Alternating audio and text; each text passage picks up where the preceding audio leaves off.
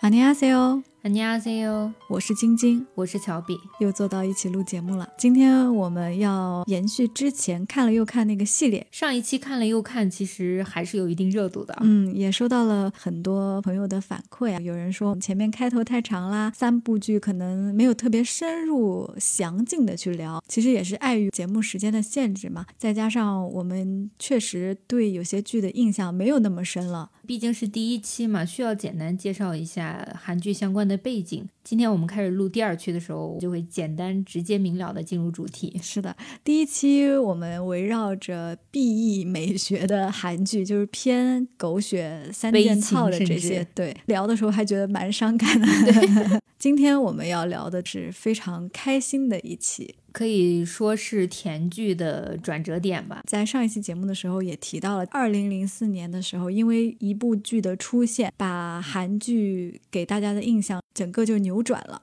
从苦情变为浪漫轻喜剧这一个类型的剧，大概从二零零四年开始，可能统治了韩剧近十到二十年，直到今天，其实还有这个类型的剧，只是有了一些新的变化而已。对，算是一个甜剧始祖了，我觉得。而且这部剧当年也是在国内非常的火爆，这部剧的男女主至今也非常的火啊。是的，它就是《浪漫满屋》。其实它是一个漫改剧，如果大家注意到的话，二十五、二十。那个女主每一期都要去买的漫画就是《Full House》。先给大家介绍一下剧情。其实现在来看，它的整体情节还是有一些套路的因素在的。讲的就是女主她是一个小作家，被朋友欺骗，失去了房子。等她回到自己房子的时候，发现住着男主。因为女主确实穷困潦倒，她只有那个房子嘛，所以她就算是跟男主签了一个契约，暂时住在他家，给他打扫卫生，做一个类似于保姆的这种角色。对，这期间就产生了一些感情、相爱啊、误会啊，就是经历了一系列事情。今天这期节目主要将会围绕《浪漫满屋》这一部剧去来讨论这个时期甜宠韩剧的一个发展。嗯，我们会分几个部分吧，可能先聊一下甜宠剧的人设，再去聊相关的剧情，最后再和大家分享一下我们两个作为看甜宠剧成长的一代吧，对这些剧到底有什么样的感受。现在回想起来有没有什么变化？在聊《浪漫满屋》的过程当中，我们也会随机穿插在二零零四年到二零零八年这几年期间韩剧里面一些非常热门的甜剧，重点会聊我们很爱的几部啊。除了《浪漫满屋》，我自己提名的是《巴黎恋人》，一个对我影响至关 重要的韩剧。然后乔比这边也提名了重要的韩剧名单。是，虽然说只有短短的四年。间啊，但是我好真的看了好多韩剧，其中比较喜欢的就是《豪杰春香》跟《宫》。这几部剧，如果你非得说让我简单提一下的话，那就只能概括一下，因为确实看的也比较多。这些剧我们可能不会一步一步的像上一集一样去从它的剧情啊讲一下我们的印象啊和感受，而是更多的有一点融会贯通的感觉啊，可能贯穿在整个节目当中。先提前说一声，听感上呢也许会有一点琐碎啊，毕竟我们现在还不知道我们可能会聊到哪一些细节，有某一些剧发散到另一部剧啊。所以我们就先聊聊看，也邀请大家和我们一起在评论区可以聊一聊。对，那我们就先聊一聊人设吧。人设这块儿，其实刚才《浪漫满屋》这里也有介绍嘛，他是一个男明星和普通女作家的这样的一个故事。对，然后这个人设其实也是从零四年这段时间开始，男女主之间有了一些阶层的差异。其实我们可以感受到，因为上一集提到的那些富家子弟和富家女，主要是围绕在这个身世上面。对，到这个阶段呢，除了阶层差异之外，有一个非常明显的变化，就是女主不再是以那种文静淑女的形象出现了，清纯对那种，会变成。可爱、活泼、活泼，对，接地气，甚至搞笑，嗯嗯，甚至有一些像我的女孩是那种有点骗子、鬼马精灵，对，让你很难预测她的下一步。对，这一切应该都是从宋慧乔演的这个女生作为开端的。对，宋慧乔在《浪漫满屋》当中的形象，她整体的穿搭不是像《蓝色生死恋》那种比较素净的，整体偏活泼一些，然后她发型也比较多变。是的，在那个 Y Two K。的年代啊，他好像是第一个开创了可能那种叠穿，那个时候里面有个面有个内搭，对然后以前一好像层不是这样的。我们这上一期提到的那些女主，好像都是针织衫呀、啊，黑长直啊，是的，浪漫满屋应该也是大陆其实开始慢慢从韩剧里面看到穿搭的这种趋势的一个对，而且染发以及烫发在那个时候也比较火了。对。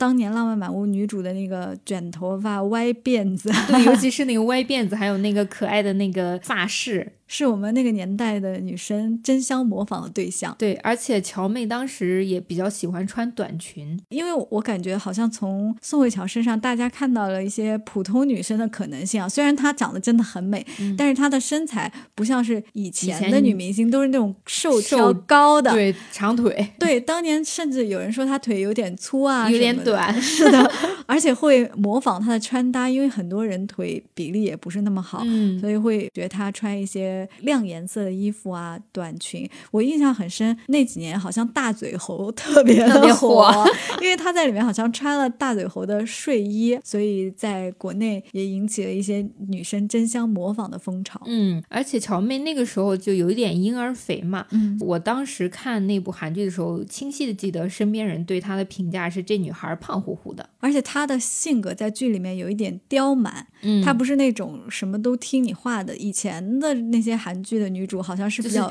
乖顺的，意，对。对，她是第一。个打破了这个形象的，所以不得不说宋慧乔真的很厉害。你看，我们上一集聊到也是也是她，清纯初恋脸也是从她开始，对，然后古灵精怪的刁蛮少女也也是从她开始。嗯，而且我还记得女二的穿搭在里面其实也挺突破我们认知的，嗯因为女二的穿搭就是低胸，哦然后她会把自己的呃胸部暴露的比较多一些。当时我作为一个学生看的时候，我其实非常不喜欢女二，因为我觉得她有点难登大雅之台的那啊，种。因为那个时候你还对女生有一些刻板刻板印象。但是那个时候韩剧就已经开始突破了这一点。是的，我们那个时候也没有意识到穿衣自由这件事情，嗯确实也会追随大人的这种眼光或者社会的眼光，会说，哎呀，呃，女生不能穿的太暴露或者怎么样。而且我记得女二的形象是一个事业有成的女性。对，她是明星的这个造型师，她是嗯 Rain 演的那个角色的负责造型的一个，也是对，也是男主的初恋。是的，嗯，说起这个，我还想起了乔妹在跟那个男主结婚的时候穿的那个婚纱，也是比较多突短婚对，它是纱短裙，那个可能是至少是我吧，第一次在电视剧里看到婚纱不是那种长裙，我觉得就是第一方面可能显腿长一点嘛，因为嗯就像我们这种腿不是很长，就希望扬长避短一些。其次就是做了蛮大的一个服装突破的嗯，当时这个对我影响真的很深，因为我不高嘛，啊，就是我们这些 矮个子，我就借鉴了一些剧中是的。那阵其实除了韩剧之外，国内也有一些扎歪辫子的风潮，会把马尾绑的稍微歪一点好像很活 Y2K 泼。哎是的，还有那个小夹子，对，我记得特别清楚，那会儿火的时候，我们就去那个学校那种小卖铺买那个发夹，它那个发圈还是带那个圆圆的那个球的那种，哦，反正对就多种多样。乔妹在里面还有个经典造型是扎两个小辫儿，每个小辫儿其实有一个可爱的发夹。对对对，哦韩流时尚元素应该从那会儿开始的。是的，而且提到这部剧的女主的角色的时候，脑海中不由自主的想到她那个桀骜不驯的眼神，一嘟嘴，一昂头就说：“哦，怎么样？”对，那那种怎么。样呢？我就 是这种人啊。对，而且最开始也不是因为没有地方住，赖在男主家，其实是他的房子，赖那不走，就是被装哄骗了嘛。是的，现在回想起来，这部剧除了女主这块有一些突破以外，男主也是第一次看到眼睛那么小的男主。以前其实 完全上不到一期做的都是浓眉大大眼，嗯，对，因为我当时看的时候，这真的是 get 不到男主的颜值。我想眼睛这么小也能当男主，是的，我当时也不吃 Rain 的烟，而且那个时候年纪比较小，对身材这块儿也没有什么概念。现在我再回去一口气看完的时候，我觉得哦，Rain 的身材真的很好、哎，嗯，是的，而且他的肤色也是那种健康的肤色。对，当年毕竟他也是唱跳男歌手嘛，是的，虽然说现在看起来演技还些许有些稚嫩跟浮夸啊，但是当时就真的是爱的不行了。是的，当年他们的那个身高差也很让人觉得很有幻想，尤其是他们俩经常会有一些摸头杀这种互动啊。我觉得早期偶像剧的一些很多元素都是可能来自于这部剧。嗯，而且这部剧男主的性格啊，就不是说像我们。上一期聊的那些男主沉稳霸道，就是一个非常的有，咱不说素质吧，就非常的有气质的那种趴，他就是也很接地气，但他也确实很霸道。现在回想起来，什么当众接吻这种事情真的很不礼貌，但是当年就想说，哦，竟然什么公开跟记者们说啊，这是我的未婚妻，对。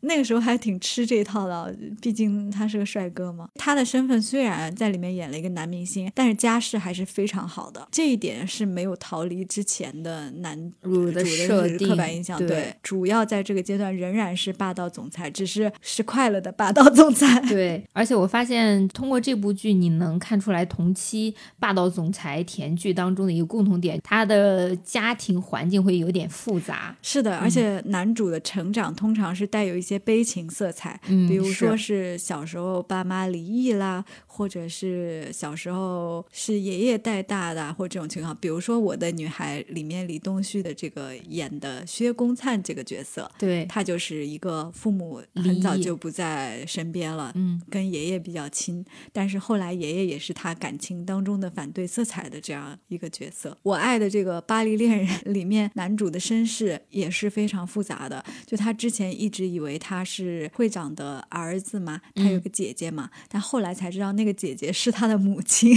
啊！真的好狗血！我想起了《宫》里头的那个男主，他的身份也是比较复杂，因为他们《宫》这个部剧其实是假设了，如果韩国还存在王室这种制度，就像日本那样的话，男主就是王子的角色。但是你知道他的爸爸是类似于皇帝的角色嘛？所以他就其实是两个老婆，就涉及到了他的二妈妈跟二妈。妈的孩子之间的这些斗争，像这种继母的角色，在我的女孩中其实也有嘛。这就要涉及另一个男主人设的刻板了，就是这一段时间内的男二通常都是和男主关系特别好，或者是有血缘关系的。刚你说的《My Girl》里面的男二就是。男主的继母的儿子，相当于是的。然后宫里面的男二也是男主，不算是继母吧，就是男主另一个妈妈的孩子。是的，《巴黎恋人》里面男二是男主的弟弟，最开始是以外甥的形象出现，结果后来发现自己身世原来是他的弟弟。对，所以你可以看出来，还是逃不了那个总裁的这种概念。对，而且通常男二的人设都特别的深情。回到《浪漫满屋》。那个男二是 Rain 非常好的朋友嘛？对，比其他剧里面更复杂的是，他和女二还有一些纠葛。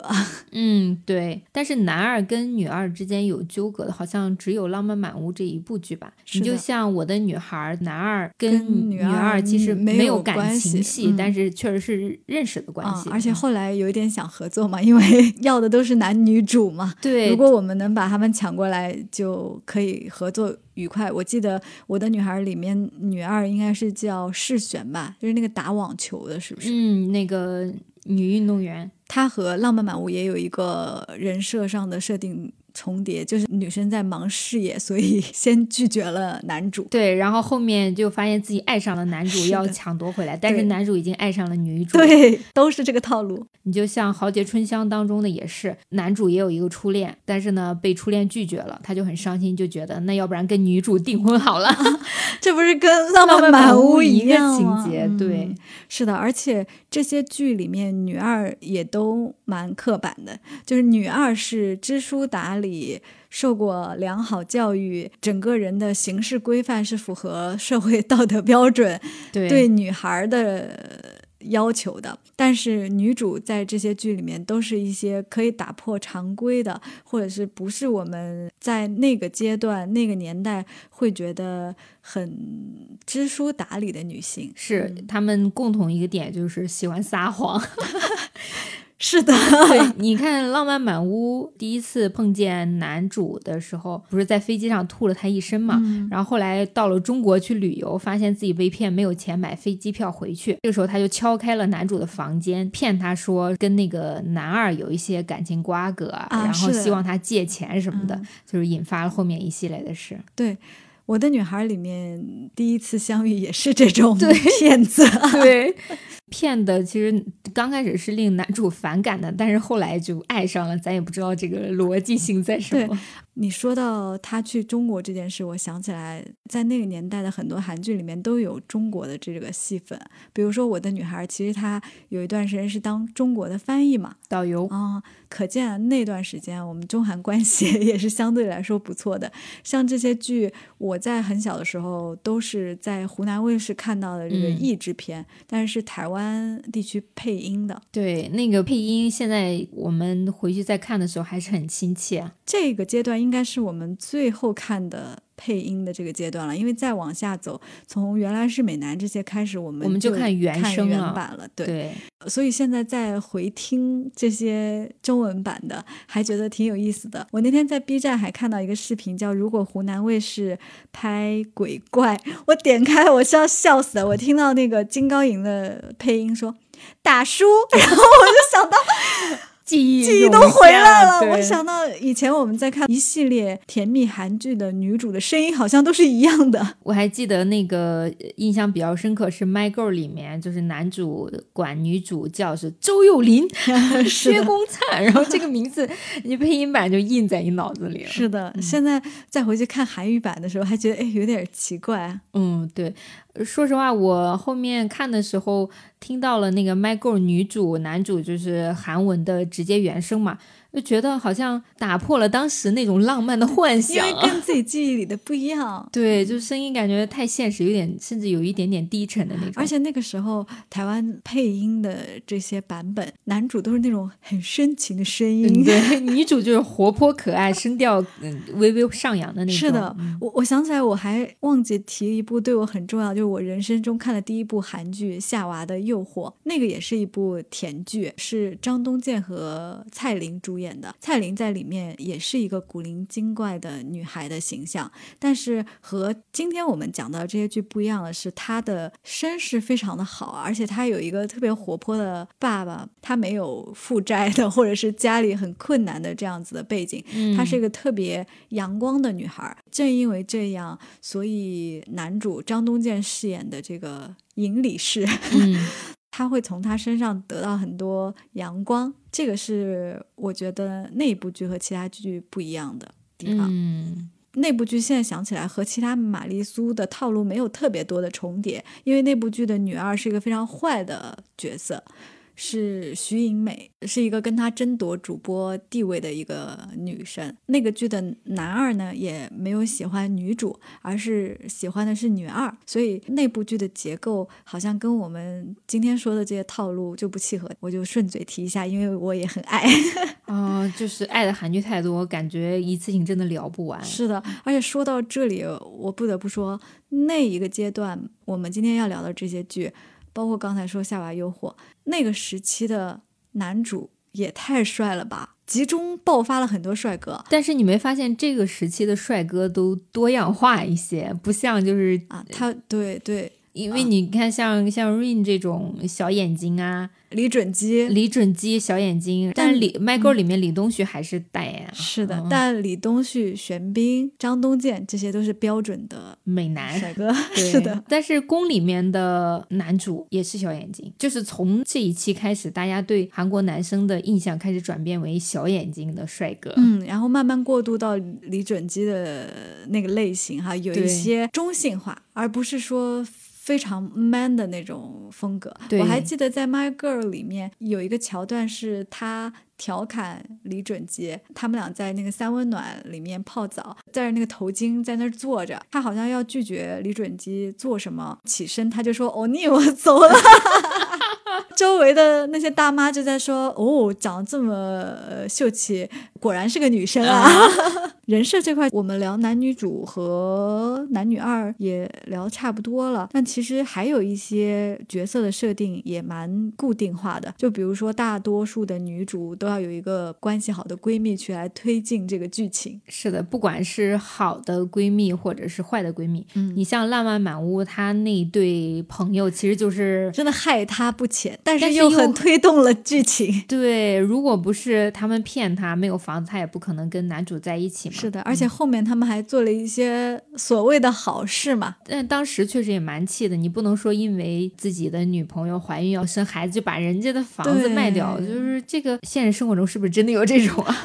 还有宫宫里面的女主尹恩惠饰演的平民女孩，然后嫁给了皇室嘛，一些身边的朋友都是那种搞笑土这种角色，也是挺可爱的。是那种接地气的，我还蛮喜欢尹恩惠的，因为我发现我好像对虎牙有一些啊，她有虎牙吗？念，他那个牙齿是非常可爱的，我喜欢，就笑起来喜欢他的，对，对他当时在演宫的时候，造型角色真的是非常多变，因为他们都是饰演的高中生嘛。高中生韩国女生，你知道穿制服小短裙，然后她当时就是比较跟别人不一样，她短裙底下会穿运动裤，嗯，就是当她迟到了，那些老师追着她打的时候，她就穿上运动裤到处跑。她还喜欢拿一支铅笔扎在自己的丸子头里，嗯，那个当时真的是风靡一时、啊，也是一个穿搭的影响，对，大家都把笔扎在头发里面。然后后面她去了王室之后，就成为了一个王妃嘛。嗯，她每天的服装都不一样，而且甚至有一些韩服的元素在里面。所以就这部剧，我觉得时尚元素真的是满满。所以我们其实在这一趴聊的主要还是。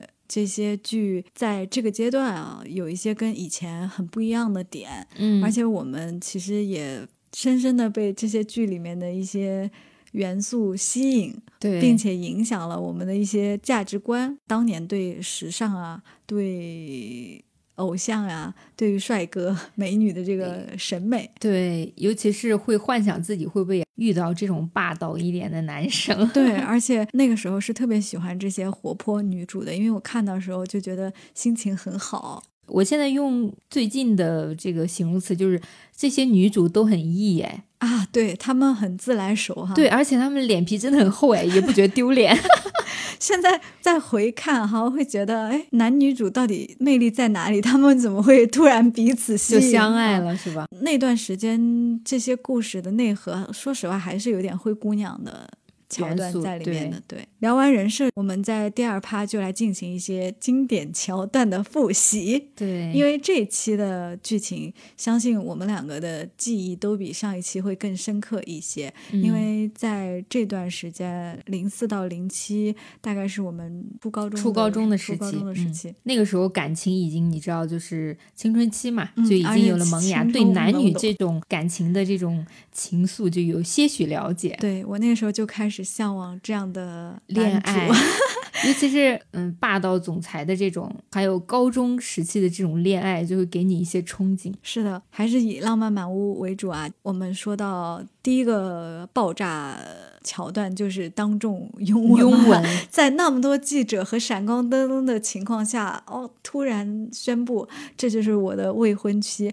根本就没有去想后果会是怎么样，然后就是签订了这个假情侣的契约嘛。对，然后这个桥段其实也一直应用到现在，像后来日剧《逃避可可耻耻但有用》，有用其实也是一个契约对那个已经算最新的剧了。对，契约情侣这个概念，其实在很多剧当中都有出现过。你包括《豪杰春香》，他们也是类似于契约订婚。嗯，像《My Girl》里面也是契约，呃，兄妹兄妹啊关系啊然后我去重温《浪漫满屋》，他们当时签契约的时候，我要笑死，因为我发现他们那个合同书、那个契约书就几个字在那边十场还是。什么的？呃啊，对不不是啊，第一版的契约书很短，对对对，然后就几个大字，嗯那时候还写 K X O，我就在想，嗯，当时不懂韩语，真的是后来到第二版的时候就非常的长，非常的多。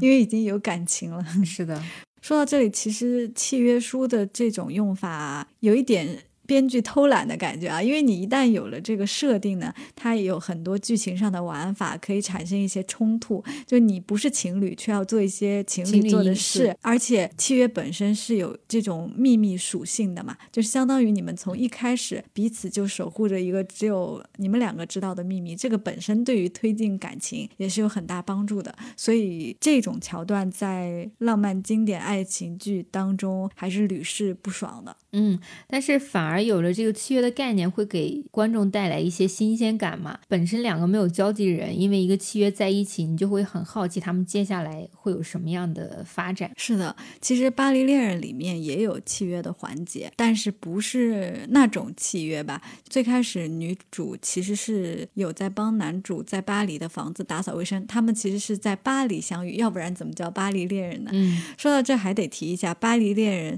可以算是一个国。民韩剧吧，虽然这一段时间《浪漫满屋》收视率也很高，但是《巴黎恋人》的收视率应该是超过百分之五十的。嗯，在韩国，可能历史上超过百分之五十收视率的电视剧，应该也就十几。部左右，包括大长今啊这些，我们知道，还有后来的《太阳的后裔》这种。其实随着流媒体越来越多，能达到这个收视率的节目会越来越少，因为付费电视台也比较多了嘛。现在很多人也不会去公立电视台去看这些电视剧了，网络也越来越发达。对，所以《巴黎恋人》在当年有这个成绩，确实是肯定是耳熟能详的这种剧，而且我们直到今天还是在。综艺当中不断的能看到巴黎恋人的模仿桥段，对他这个取景地也是满足了一些大众的好奇心，因为当时那个年代你出国其实不是一件容易的事情。嗯，而且回到契约这个事情上，除了他们有这个打扫卫生的关系啊，但当时是从来没有见过面的。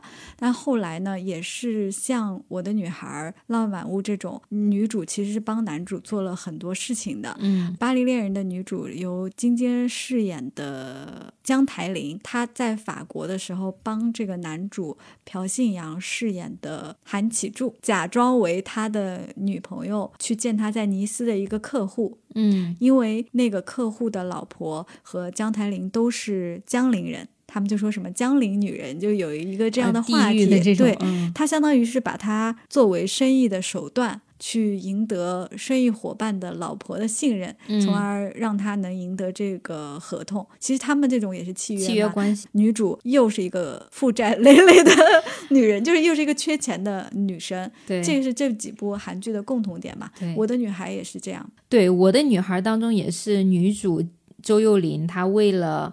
还父亲欠下的债，就跟男主签了契约，是假装成他妹妹去迎娶他爷爷的欢心，然后来拿工资嘛。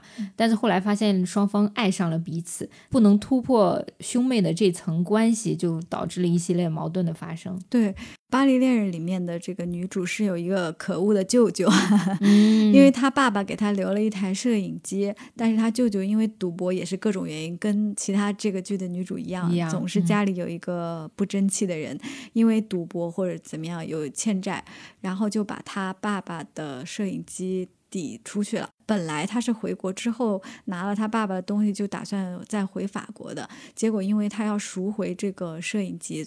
呃，不得不去男主的公司讨一个说法，还是要打工什么的。总之，后来男主也是给了他一些合同，还是什么，也是有一些契约在里面的。嗯，浪漫满屋还有什么你记得的经典桥段吗？当然有啊。这个桥段我觉得这辈子可能都忘不了，就是乔妹当时在男主奶奶面前唱《三只小熊》的时候，你知道那个《c o m s e m a l i 因为那个韩剧我感觉成为了一个国民男女老少都唱的歌。是的，他之前不是一个韩国，他其实是一个儿歌，但是就是你知道成年人啊，大家都不太会去关注这些。但是那部韩剧出来之后，很多人都在唱这个《c o m s e m a l i 而且还会搭配上乔妹的动作，对她那个可。爱左右摇晃，特别可爱，而且她当时穿的还是那个五颜六色的那个衣服，对，超短裙。嗯，现在看起来周根有点土，但是那个时候真的是时尚。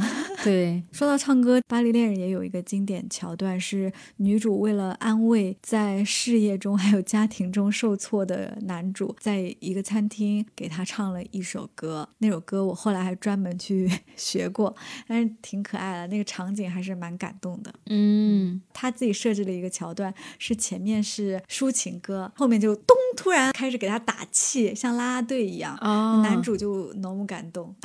浓目感动。是的，除了这个浪漫满屋，其实《My Girl》这部韩剧里的经典桥段也是非常多的。嗯，我们其实，在之前节目里也提到过哈。是的，就先不说经典桥段，我觉得我们今天说这几部剧 BGM，只要一想起，大家那个片段应该都能涌在脑海中。嗯我这次回去查证啊，才发现我之前在节目里说什么旋转木马倒数，我记错了，那个地方不是旋转木马，是在一个商场门口还是什么地方？就是布满灯的一个对对，总之是一个有点冬日节庆的这样的一个地方。我看那个地方真的好像明洞哎，但是我不知道我说是不是可能有一点吧。这个背景是女主周幼玲跟薛公灿说过，他经常用一些谎言去骗 她，他就真的天真的相信。他说：“如果你闭上眼睛数到五，睁开眼睛，那么第一个看到的人，你就会爱上他。”这种话谁会信？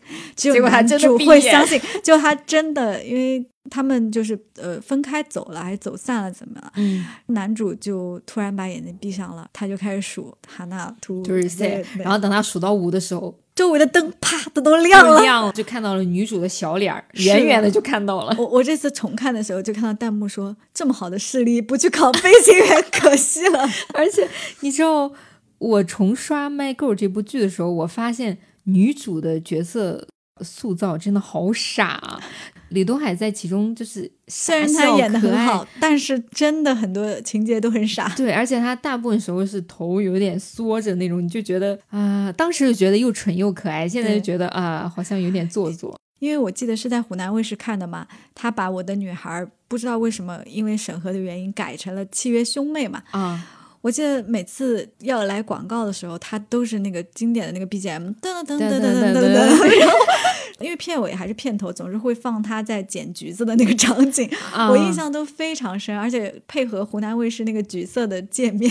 对你刚说那个他倒数五秒那个场景，男主的就经典那个台词就是“米丘古纳”，对，词儿公惨，米丘古纳，我印象非常深。那部剧我是发现，哎，韩剧里面怎么这个男主一直在疯掉啊？因为他。配音是台湾的配音嘛，所以他每次讲话就说：“我真的要疯掉了。”后来看韩版，我应该是在这个剧里面第一次学会了比较骚这个，他真的，他他真的是。李东旭那个角色遇到什么就是说啊，从那比较骚。而且不仅是男主，女主在自言自语的时候，一会儿也喜欢加上自己名字，Julie，重庆加油，就说朱丽玲，你给我自己。他们两个都很喜欢自言自语。除了这个倒数五秒之外，还有你之前提到的六三大厦经典场景。对，呃，其实这个也是女主骗男主的。她就是说，六三大厦从最顶层到最下面那一层是总共是一分四十秒。如果你憋着气在。心里许愿的话就会成功。进电梯之后就发现男主开始憋着气 开始在那许愿，然后他说：“你个傻子，这你也信啊？”男主在里面真的是非常傻的角色。我现在回头看李东旭那个时候好少年啊，因为李东旭现在是那种成熟有魅力的男性啊，好喜欢还是好喜欢。但是那个时候少年感的李东旭，我现在回看真的还是有心动的感觉，我不得不说。对他跟其他男主不太一样，就是他有一些单纯，嗯，他有一种很傻。的感觉，但是不是那种不好的傻，是很纯真的感觉。对他，他的这个角色，其实我觉得跟《浪漫满屋》的男主 Rain 有一点像。哦，就是虽然说是玩世不恭，看起来像是什么呃霸道总裁那种，但是其实对感情非常的专一。对，说到这里呢，我们不是都觉得李东旭现在更帅吗？我回看这个金三顺的时候，也觉得玄彬现在更帅。就他们两个好像小时候都有那种很稚嫩的感觉，但是长大。以后那个稚嫩的感觉蜕变了，变成非常成熟的魅力。对，还有咖啡王子一号店孔刘也是越长越帅。他们三个真的是我们那个年代到现在帅到老的这样三个男对。我们今天聊的这几部剧的男主，到后面其实星途也是比较璀璨的。你像那个《浪漫满屋》的 Rain，他不说他现在其实还有自己一家公司嘛。是的，《Girl》里面的李东旭旭还演了鬼怪之类的。李准基其实也发展挺不错。巴黎恋人的男主其实后面就比较少看到，但是呢，他之前也是属于实力派的，因为他真的是霸道总裁里面，我觉得可能长得最不好看的了。巴黎恋人是当年给了我一个警醒的，就是我发现自己好像很容易被编剧摆布。正常情况下，你会以为自己喜欢帅哥嘛？那后来发现呢，我好像是站男一的比例比较大。小时候还是挺吃玛丽苏那一套的，但是我就有朋友，他可能就是喜欢男二的，他不嗯会去喜欢营造的霸道总裁的角色，他喜欢深情男二，或者他喜欢其他活泼的或者不同类型的男二。我那个时候就觉得啊，我真的好吃套路啊！就我我会觉得你给了我一个男一，我好像就喜欢男一一那种。对对，因为《巴黎恋人》的男二是李东健嘛，就是新娘十八岁的那个男生。我有很多朋友是喜欢他的，因为很明显呢，他比男主帅。但是我在那个情节下，我还是喜欢了男主，因为里面有很多玛丽苏的情节，也是后来在韩综里面不断被复刻的。《巴黎恋人》的霸总情节真的是不亚于台剧《王子变青蛙》，你知道单俊浩。我记得第一个名场面就是他的这个女二也是一个家里介绍的官配，但是这个女二也很坏。嗯，她虽然家境很好，是要匹配给这个韩启柱的，但是她是台铃的高中还是初中同学之类的。嗯，所以他们在同学聚会上的时候，他就嘲笑台铃，他说：“啊，你有没有男朋友啊？什么？”这个时候，男主就从外面过来了。结果这个女二就对女主说：“她对对你来说就像是星星一样的人物，触不可及。”台铃就抬头看了一眼韩吉柱，说：“这个星星好像有点眼熟。”然后这个时候，男主就说：“查吉啊怎么参加同学聚会也不告诉我？”然后就把他搂入怀中。这个就是典型玛丽苏场景一。第二个玛丽苏场景是他最开始向他公布他是基地汽车社长身份的时候，就是他之前不知道。然后江彩玲说：“哦，怎么可能啊？你不要再骗我了。”玛丽苏场景来了，这个韩吉柱就拉住他的手，不由分说的在公司走了一圈，遇到一个人就是说：“社长好。”女主的表情就非常的震惊。绕了一圈停下来，女主说：“你真的是这个公司的社长啊？”男主就是说：“还要我带你走一圈吗？” 你真的是现场直播了一集、啊，这部剧大概至少我感觉我应该看了有三四遍不，知道听众朋友能不能 get 到你的这个你 get 不到吗？因为我觉得你讲的太细节了。那我跳过这一段吧，那我再讲下面一段。因为下面一段是在综艺里面总是被模仿的，被嗯 XO、还有 Super Junior 可都是模仿过的桥段，就是女主在男主的某一个场合里受到了屈辱，男主就把她拉出来，就是说你为什么要在那里受委屈？呃，什么什么的，就是教训了她。啊结果那个女主说：“我还能说什么？那些都是你的朋友啊！我穿着这一身衣服，我能说什么？就大概就说他不是他们这个圈子里的人。”男主就说：“说你告诉他们，他就是我的男人。”大概就是这样子的话。女主又开始解释的时候，男主就吻了上去。强吻这个桥段真的是在很多部剧当中都出现，你就像《My Girl》《浪漫满屋》以及《宫》里面都有强吻的，就是在女主没有同意情况下，男主就吻上去。只有偶像剧才会有这样的情节，而只有我们年少的时候才能觉得这个情节很浪漫。然后现在的感觉就是干嘛？干为什么嘛？不把事情讲清楚？对啊。说到有的朋友会喜欢男二多一些嘛，嗯其实我们身边那个共同好友，我们在聊《My Girl》的时候，他说他喜欢李准基那个角色嘛，嗯觉得他很可怜，嗯 就是然后对女主比较深情。我想到了宫当中的男二二王子，他也是这么一个角色，他本身就是一个二王子的这个身份嘛。他和他妈妈从小就被流放到国外，其实身世本身已经比较惨了。这个时候他又对女主比较深情，就会凸显的男一非常的霸道。嗯所以我当时大部分是比较喜欢男二的。可惜我到现在都没有看过宫哎，虽然我非常喜欢尹恩惠，我中间一度想要把这个经典的剧补起来，但是一直没时间。现在再跑去看以前的剧，又觉得场景有点老了。哦，我觉得不老，因为它不是像其他几部剧都是现代剧，穿搭打扮都特别有时代性。宫里面它很多是韩服的元素，因为它毕竟讲的皇室嘛。比较好玩的一点就是他们所有那些造型什么都会有泰迪熊去模仿。这个我知道，因为我看过他们的海报，那个时候还是挺火的。我其实断断续续也有看过一些片段。片段。我在韩国时候去过那个泰迪熊博物馆，它其实就是展览一些泰迪熊的各种呃限定服装什么的，其中就有公的一套，就很可爱。他们那个公的那个服装，我记得还蛮像那种英国皇室还是什么，因为扣子特别多的那种。女主就是那种礼服式的，值得一刷。嗯，那个时候好像有点也是尹恩惠的颜值巅峰的感觉。对，我觉得《宫》这部剧它比起《My Girl》还有像《豪杰春香》，感觉更虐一点啊。它里面有悲伤。就是男女主就感情误会啊什么的这种，但他应该也是 happy ending，是 happy ending，而且他们也是 happy ending 是在海外拍摄场景，忘记是在哪个海外了，就女主骑着自行车跟各种。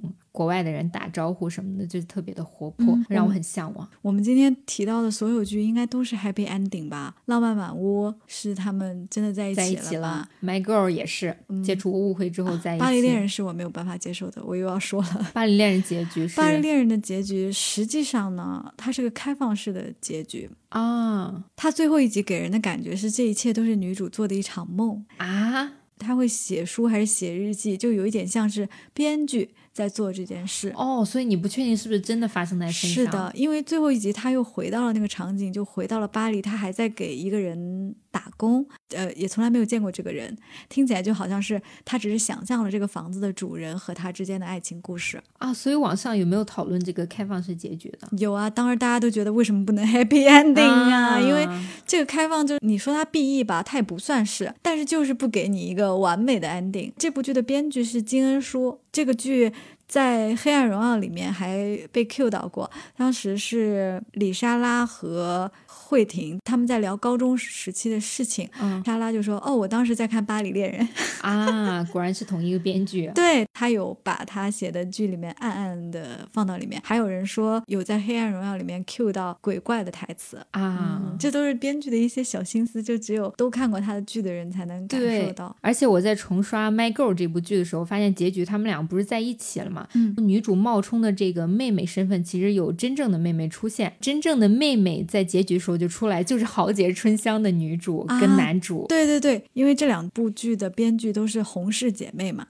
所以编剧还是有这些小细节。对，到这儿我们感觉在人设啊和这个编剧的这些情节上面啊都聊差不多了嘛。嗯，像我们刚才说到的一些经典桥段，本质上你现在回想起来，它还是一种霸道总裁爱上我的这些剧情嘛。对，像受不了女生受委屈啦。在公开场合大声示爱啦，还有一些借助景点和倒计时啊这些东西来完成一些心愿啊，就是两个人共同的秘密啊，像 My Girl 下雪天生日礼物的这种设定啊，现在再看的话都是套路满满啊，但是那个时候完全沉浸在这个套路当中，所以在聊完这些剧的剧情之后呢，想再聊聊这些剧。对我们成长过程当中的意义啊，说实话，我觉得聊这个甜蜜浪漫剧，我还挺开心的，因为青春年少的时候，这些剧在我们生活中扮演了一些，不能说非常重要，但是也是很有必要的一个环节。其实现在回想起来，我们为什么会活在这个偶像剧的泡泡当中啊？我会觉得它营造了一些宿命感和这个浪漫爱情的可能性，就让你觉得啊。这些事真的有可能发生，虽然慢慢的在你越看多了，你越觉得啊这些都是套路，但是因为里面的男主还有男二的这些形象啊都太完美了，然后这些女主呢又很可爱又很善良，就让你体会到了另一个世界吧。说实话，还是一个美好童话故事的包装。你现在看里面的大部分桥段，在现实生活当中其实是很难实现了，尤其是灰姑娘这种元素。是的，就是阶层之间的这种跨越，你只是因为你可爱，因为一些契约关系去维系，其实不太可能。对，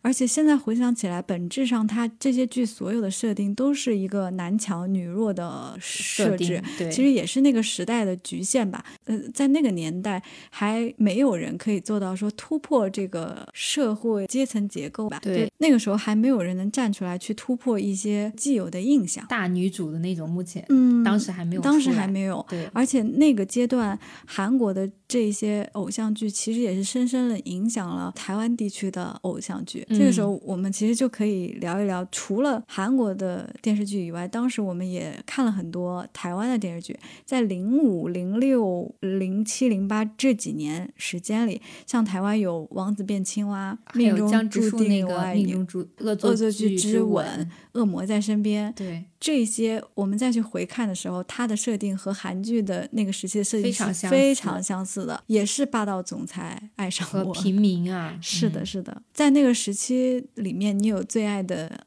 台湾电视剧吗？我觉得命中注定我爱你是我最喜欢的。哦，人家可是叫命中注定我爱你啊，命中注定，因为意思就是说命中怀孕了啊，原来如此。恶作剧之吻我也蛮喜欢的，嗯，恶作剧之吻我非常喜欢哎，而且当时觉得林依晨和郑元畅都演的好好，就是江直树他这个角色其实满足了很多女孩子的幻想，嗯，学霸身份，对，而且他这个剧情其实和《浪漫满屋》一样是漫改的嘛，所以他会有很多夸张的这种。戏在里面，对我比较喜欢是第一，她的人设比较完美嘛，嗯，女主就是那种，当然这也是刻板印象，傻傻的需要被保护啊这种，但是特别的可爱天真。嗯，还有一点比较让我喜欢就是他们的家庭氛围特别好，爸爸妈妈特别开明，尤其是植树的妈妈在他们的爱情当中起到了至关重要的作用。对，当时就看的时候，那时候其实爸妈都不希望我们小孩子早恋嘛，就是你看那个可以幻想着说自己是不是也能拥有。一段那样禁忌的恋爱，那个时期就是高中恋爱这个事情，好像还挺常见的。你你又说回我们刚刚说那几部韩剧，《宫》也是高中恋爱，《豪杰春香》也是高中恋爱，还有更早的《流星花园》。对啊，《流星花园》那就是始祖啊。是的。《流星花园》我们其实之前没聊到，应该是零一年的时候，那个时候还是属于日漫改编嘛。而且《流星花园》的韩版是到很后面了，不在我们今天讨论这个范畴内。但是可见这个类型的剧还是延续了很长时间，它的生命力很强，不像我们之前说的 BE 的这些剧啊。那一段时间结束以后，其实后面再很少看到十六集的韩剧是有这种很悲伤的情节，可能也是因为大家日子变苦了，需要甜的一些东西来滋润一下生活。因为因为大家发现，你快乐的看韩剧，跟你在那天天哭哭啼看韩剧感觉不一样嘛。大家肯定想要快乐的那种元素。嗯，我应该最爱的剧是《王子变青蛙》啊！天啊！但是我后来才知道，它其实是借鉴了一个韩剧的框架。之前池晨演过一个韩剧叫《最后之舞，请与我一起跳》，好长啊，什么马吉玛什么单子之类的。这个里面就是这个男主失忆，其实前面这些桥段很多是很像的，但是当当然了，具体的这个编剧的操作，《王子变青蛙》还是有一些不一样的成分。我现在回想起来，我可以原谅他的这个有一大部分结构上的借鉴，因为他有一些细节做的还是蛮好的。王子变青蛙应该是在我高中时期给我带来很多甜蜜 幻想的剧，而且那个时候因为明道嘛，他不是一个标准的帅哥，虽然他浓眉大眼，但他很黑。对，之前其实有很多男主他蛮白的嘛，但他很黑又很健康。当时还看了一些他的户外节目啊，会觉得。他的形象既有霸道总裁那一面，然后又有在户外的那一面，阳光还觉得还蛮好的。那时候他不是还因为太火了，组了那个幺八三 club，对，幺八三 club 时代的眼泪。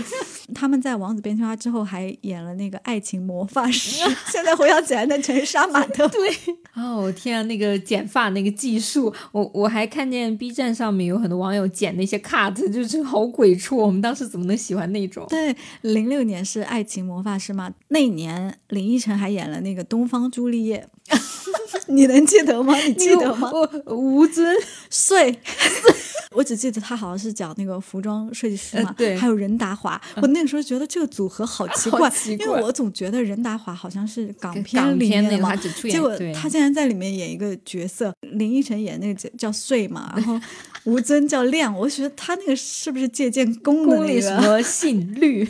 因为他跟宫是同一年的电视剧嘛，所以那个时候还蛮流行这种单字的，就很日系，好像是这样子的感觉。对，嗯，后来台湾的很多剧也都是走这个路线，像什么公主小妹啊。对，我还想起了放羊的星星，他其实也是霸道，也不是霸道总裁，就是男明星嘛，也是比较有钱的一个男主，然后跟一个有点痞痞的女主。是的，而且这还是一个中韩合拍片，当时是刘荷娜和林志颖演的。对，刘荷娜当时其实在韩国人气。不是特别高，但是国内《放羊星星》播出去之后，他在国内很火。毕竟这可是林志颖演的第一部偶像剧，对，所以可见在那个年代，偶像剧确实是一个比较火爆的这个风潮。林志颖这样子的电影明星嘛，我们那时候其实也是有鄙视链的嘛，就电影、电视剧、偶像剧是吧？对，你又演的不是正剧，但是他呢第一次演偶像剧，演的还是蛮成功的。对我，我记得女主当中她说韩语，但是配音版是中文，就。口型完全对不上，但是你还觉得好美。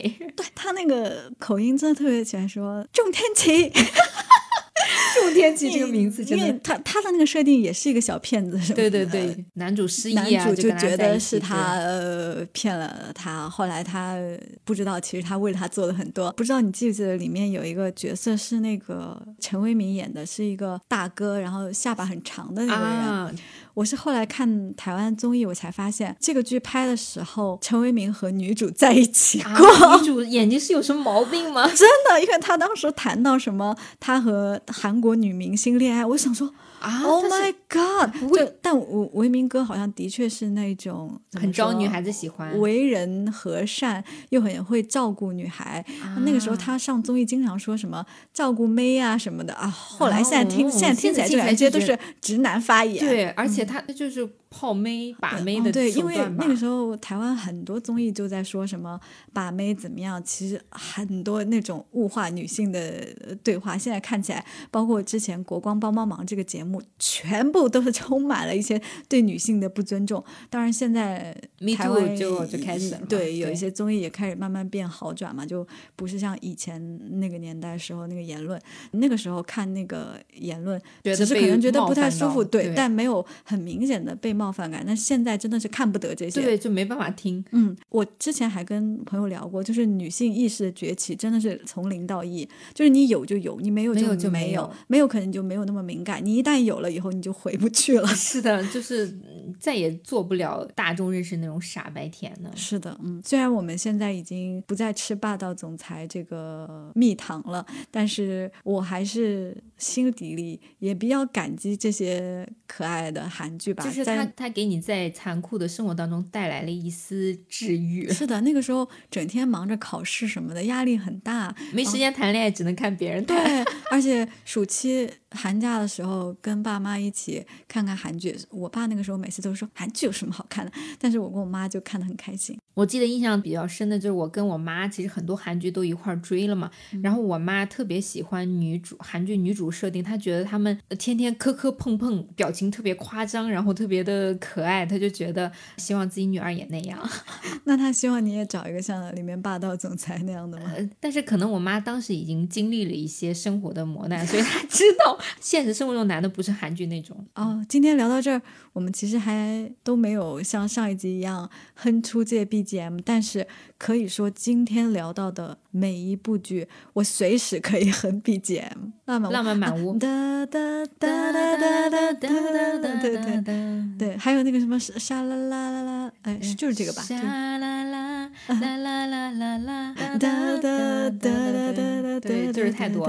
然后《My Girl》里面。也很多啊，就比如说，我靠，那个那个真的跟天国的阶梯。我们上期节目底下评论区就有人说，听到这个就想到全夏雨开始跑步。对，然后我再搜一下 My Girl 啊，You Never Say Goodbye。那时候也很喜欢英文夹杂。你看那个金三顺，不是当时国内的那个配乐还是王力宏的那个 Kiss Me Goodbye。Kiss Me Goodbye。对，说你那个巴黎恋人记得吗？巴黎恋人记得哒哒哒哒哒偷贴近你，哒哒哒哒哒哒哒哒哒。老罗的综艺《僵食堂》二还是一，就是有一季的剪辑。在最后一幕都是用偶像剧的剪辑，因为他就故意要营造那种厨房紧张感，但实际上就是恶剪，你知道吧？就是把他们吵架的镜头集中到一起，然后感觉好像偶像剧的剪辑。其中有一集就用的《巴黎恋人》，应该还有用过一些我们今天提到的经典偶像剧的 BGM 啊。对，我们今天光聊剧情啊。除了聊到男女主的颜值以外，有一些八卦也没提啊。比如说李多海竟然后来和 Seven 在一起结婚了。这个 Seven 呢，也是在我们小的时候红极一时。我觉得现在真的很多人不一定认识他了。但那个时候，我为什么对他印象深刻呢？是我不追他，但是我小姨追他啊。在香港啊、台湾这些电视台里面出现的还是频率很高，而且他是那种酷酷的歌手嘛。嗯，这几部剧的男女主其实结婚的还挺多的。嗯，尹恩惠到目前还是单身。今天可是我们李瑞镇唯一承认过的 前女友。看《巴黎恋人》是我第一次发现，原来韩国人夸人长得好看是脸。小女主在那个剧里面就说啊，呃，什么脸真的好小啊，什么这个脸小，他们用到现在。对 对，哦，我想起来《夏娃诱惑》里面也有说，就说那个女主播脸好小，他们夸人漂亮就是脸小。对他们其实实际生活中，不说明星啊，他见到本人就说你脸好小，其实就是在夸你。哦，我之前我从来没有听过这种夸奖哎。我有亲耳听过，不是夸我，是我和一个朋友冬天不是去首尔吃鸡骨汤嘛，嗯，当时那个朋友就属于还比较会打扮，蛮精致的。当时那个老板娘，我那时候韩语非常不行。我听那个老板娘用中文还是说说她脸好小，嗯，她其实脸小的一些其他的条件隐藏起来，就比如说你还得好看，你还得瘦，你还得白，是的，是的。那今天聊到这里就差不多了，嗯，我们好像也并没有想要从这些男主里面硬要选一个，因为现在的标准来看的话，可能他们都有一些直男毛病。但是李东旭还是可以选的。我正准备说，我说要选的话，我会选李东旭。我真的好爱他，我现在。女主的话，我还是选尹恩惠了。嗯，我也爱尹恩惠，但是因为我没看过宫，所以我不能基于他这个角色来选。如果想要做朋友的话，我我真的会很喜欢《夏娃诱惑》里面的蔡琳，因为我觉得她真的太开朗了，就是她像一个阳光一样，她在那个剧里面，而且她不是那种傻傻的角色啊。那个女主的名字就叫真善美，你可以感受到她是那种感觉可以温暖一切的阳光，但是现在回想起来也是有点太完美了啊。对，都是角色塑造。是的，那个时候江东健是我初高中男神一样的角色。就因为这部剧，我我在报纸上看到他的新闻，我把他的那个头像剪出来，夹在那个课本的后面。就每当我上课想睡觉的时候，我都会翻出张东健的照片来看。那个时候好像那个贴纸啊特别的火哦，对，电视剧的贴纸，我记得《还珠格格》还有。对。我记得我当时追宫的时候，就贴满了课桌啊，然后我的墙上什么都是那个绿，就是男二的那个。那个时候我们还有那课程表嘛，我会在那课程表上贴一些剧照啊什么的，海报啊什么的，这些剧真的。我觉得给我的生活带来了很多的快乐和鼓励。虽然现在看起来那些烦恼真的不是什么烦恼，但那时候超烦的时候，就看到这些剧就觉得很被安慰到。对，而且这些剧大部分的女主设定都是偏阶层比较低，就平民嘛。你会觉得自己因为也是跟她一样的普通人，会不会也有希望，还会有一些小憧憬。是的，最后我要分享一下我少女时代的故事啊，什么？就是我因为看恋吗？嗯，不是，不是，不是这种故事，是我。和韩剧的故事，我因为第一部看了《夏娃的诱惑》，特别喜欢里面的台词，我甚至在我的日记本里就把那些关键的台词记录下来，还记录了尹理事的车牌号。我不知道我为什么要记录这些。我后来翻回去看的时候，我想说：“Oh my god！” 我那个时候也，难道我会觉得我有一天在首尔会看到这个车牌号吗？就特别花痴的一些行为。现在回想起来，我为韩剧的第一笔消费是《巴黎恋人》。《巴黎恋人》，因为我。之前是在校门口的那种盗版碟吧，还是在电视上也有看到过，记不太清了。但是我在书店里看到了正版原声碟，它是台湾引进的，我就斥巨资购买，因为当时几十块，什么八十块就应该是很贵的一笔钱。哦，那时候我都租碟看，我买了，嗯，它不是电视剧的碟，那个周边它是原声碟 CD 啊，有一张 CD 还是两张 CD，里面都是原声碟，所以那个时候里面的歌我很多，虽然不懂韩语我都会唱，然后里面还有这个剧照和这种印出来的签名，我记得非常深的是今天在里面写的什么汉布卡塞哦，我那时候是第一次看到这些韩语，第一次为心爱的韩剧消费，我当时也做了一些现在看起来还蛮幼稚的幼稚的事情，我当时因为不懂韩语，但是我特别喜欢宫里面的插曲，就用罗马发音把那首歌学会了，当众唱给了全班同学听。我现在想好社死，因为大家反正听不懂，但是我唱的很起劲。你现在还记得怎么唱吗？啊，那那首歌是那个吗？哒哒哒哒哒哒，不是啊，对对对对对对对对，就是那首歌。这首歌叫什么？Perhaps Love。哦，对。这首歌在《新西游记》里的那个 OST 问答里，我真爱死！我现在听到这首歌的旋律，我就回到了我青春期的那个时候。我记得在一几年还是什么时候，其实韩剧还是伴随了我们很多成长。那个时候大学刚毕业吧，第一份工作在某一个语言学习网站，当时办了一个什么海外什么歌手大赛，印象很深。里面有一个女生唱了那个丑女大翻身还是什么玛利亚，因为我是作为工作人员跟她联络嘛，后来我才知道她根本不会 韩语，但是她就硬报名参加这个，但唱的还蛮不错的。最后再提一句，我突然想起《浪漫满屋》好像有很多翻拍的版本。我上大学的时候好像看过一个泰剧的版本。我知道，麦麦麦那个声音。我我跟你说，这个我也有记忆。就之前在上海，有的时候晚上加班会比较多嘛，很困，我就会拿出这个泰剧的 《浪漫满屋》拿出来看一眼，我马上清醒，因为太好笑了。因为那个剧情哦，跟那个韩剧一模一样，只是语言不一样。是，但是有个场景还是他们去韩国那边，还在那边拍那个韩服什么的，也是蛮搞笑的。就是还没去过韩国。你知道那个麦克有一段时间在中国特别火。对他现在好像销声匿迹了。是啊，我还有个朋友在肯德基碰到过他，在国内的。对，他是有另一个剧过来宣传嘛，那个时候已经是《浪漫满屋》后面，因为泰剧《浪漫满屋》应该是一几年，一二年还是一一年什么的事情吧。后来他来中国宣传。应该就在知春路附近的一个肯德基。我一个朋友，他进了肯德基以后，看到一个戴帽子的男生，他说：“哎呦，这个男生长得好帅啊！”但是当时周围也没有人认得他，可能那时候已经没有特别多的人气了。但他是出了肯德基，他才想到，这不就是那个 Mike？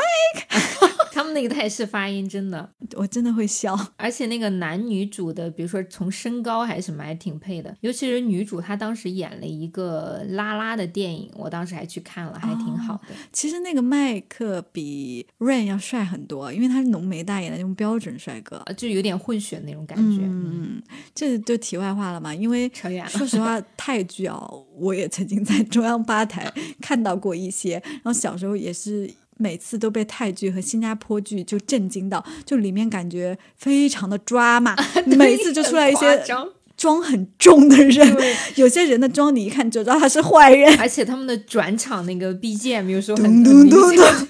如果湖南台播鬼怪，还有个版本，如果印度人拍鬼怪，让那个特效出来，我都要 我要晕眩了。如果听众朋友感兴趣，可以去小破站搜索。对，今天聊到这儿蛮多的了，也蛮欢乐的。对，虽然说可能部分聊的比较杂，但是就像我们说的，我们就想起了哪一部剧，我们就浅聊一下。是的，可能会比较零散啊。如果你有一些剧没有看过呢，也许你会有一些莫名其妙的感受，但是希望你不要因此给我们差评，你就就知道有这么一部剧的存在。是的，因为我觉得，就是听我们播客的。听众朋友应该大部分都看过。是的，如果大家喜欢我们聊的内容呢，可以前往苹果 Podcast 之类的平台给我们好评打分，这样子的话也会帮助更多朋友听到我们。虽然我们也没有多值得听，但是 也希望能拥有更多的亲骨。但是我看很多听众朋友的留言，确实也说很感谢我们跟他之间的这种连接以及陪伴，所以还是挺有意义的。是的，每次收到这样的邮件啊和留言的。时候都觉得蛮感动，特别有一些邮件会和我们很细致的分享他听节目的感受啊，以及自己的还有的生活，对，真的有一种和大家是好亲骨的感觉。对，这也是支持我们现在即使没有什么回报，也在默默做播客的这 种事情了。不要再说了，感觉每次我们都在这哭惨。没有，其实每次录完节目还是挺开心的。嗯，对我们忙碌的工作生活来说，也是一种放松和解压。对我每次周五或周四啊录完，都有一种很开心的感觉。对，也希望听众朋友听完之后能暂时放空一下自己，享受一下当前的这种宁静以及快乐。是的，如果你有什么想要我们在看了又看这个系列里面聊的剧集的话，欢迎你在评论区给我们留言，期待大家的反馈哦。这一期节目就是这样啦，我们下期再见，塔梅拜哟。欢迎你通过现在正在收听的平台订阅和关注我们，这样就不会错过节目的更新啦。也期待大家通过各种方式给我们评分、留言和互动哦。아마저희라디오를들어주신그한국분도계실수도있는데구독좋아요부탁드립니다그리고만약에하고싶은말씀이있으면댓글로남겨주시고저희는되도록확인해보겠습니다